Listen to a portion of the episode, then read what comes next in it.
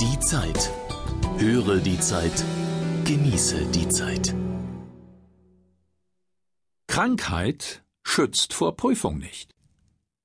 Atteste vom Arzt sollen an der Humboldt-Universität zukünftig nicht mehr genügen, um Klausuren fernzubleiben. Von Kilian Kirchgessner. Die Zeitausgabe 36 vom 28.08.2008. Am Anfang stand eine Krankheit, die sich scheinbar rasend schnell unter den Studenten ausbreitete. Es ist Prüfungszeit im Fach Geographie an der Berliner Humboldt-Universität. Drei harte Klausuren kommen auf die Studenten zu.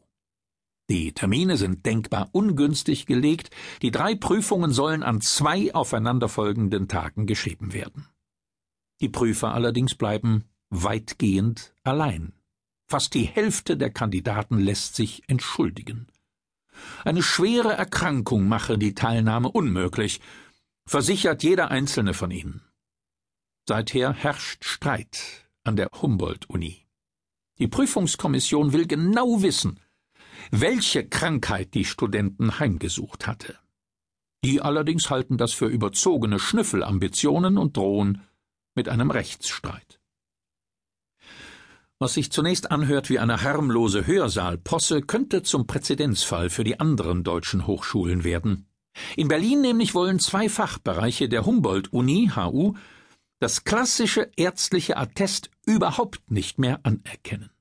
Geographen und Sozialwissenschaftler verlangen stattdessen eine genaue Beschreibung der Symptome, um dann im Einzelfall selbst zu entscheiden, ob der Student tatsächlich prüfungsunfähig ist. Dieses System soll nicht etwa nur für die Abschlussprüfungen gelten, sondern für jede Klausur. Schließlich fließen die einzelnen Noten nach den Regeln der Bachelor- und Masterstudiengänge in das Endergebnis mit ein. Jede einzelne Prüfung wird damit deutlich gewichtiger. Wie der Berliner Attestvorstoß ausgeht, könnte deshalb auch für andere Universitäten von Interesse sein, die ihre Prüfungsordnungen durch die Umstellung auf Bachelor und Master ebenfalls neu fassen müssen. Es geht darum, die Chancengleichheit der Studierenden sicherzustellen, sagt Thomas Eschke, Leiter der HU Rechtsstelle. Wenn jemand wegen eines Attests nicht zur Prüfung kommt, obwohl er eigentlich prüfungsfähig ist, dann sind damit die ehrlichen Studenten benachteiligt, argumentiert er, allein schon dadurch, dass die krankgeschriebenen Kandidaten mehr Zeit zur Vorbereitung gewinnen. Wer sein Krankheitsbild offenlege, trage deshalb zur Fairness gegenüber den anderen Studenten bei. Es haben schon viele Gerichte festgestellt, dass die Studierenden besondere Mitwirkungspflichten haben, wenn sie von einer Prüfung zurücktreten, und dazu gehört eben auch eine ärztliche Bescheinigung, wenn sie verlangt wird. Tatsächlich ist eine solche Regelung nicht ganz neu. An der Uni in Trier etwa müssen die Studenten in Diplomstudiengängen bei wichtigen Abschlussprüfungen ein sogenanntes qualifiziertes Attest vorlegen, aus dem die Art der Erkrankung hervorgeht. So pauschal gilt das allerdings nur für die Vordiplom- und Diplomprüfungen und nicht für jede einzelne Seminarklausur. Darin liegt der Unterschied zum Berliner Fall. Die dortigen Studenten halten die neue Attestregelung deshalb für schlicht unsinnig wie soll denn ein Prüfungsausschuss, der aus Geographen oder Sozialwissenschaftlern besteht, einschätzen können, welches Krankheitsbild einen Studenten prüfungsunfähig macht? Das können die Ärzte sicher besser beurteilen, sagt Tobias Rossmann vom Referentinnenrat, Refrat, der HU-Studentenvertretung.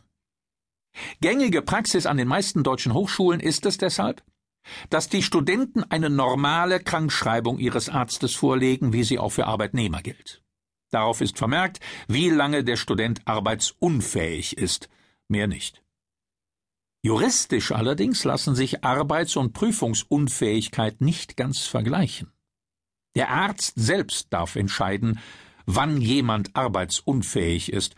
Bei Klausuren an der Uni hat da aber tatsächlich üblicherweise der Prüfungsausschuss das letzte Wort. Bislang hat man dort die ärztlichen Atteste anerkannt, denn wenn einzelne Fachbereiche davon abweichen, stehen sie vor einem ganz anderen Problem.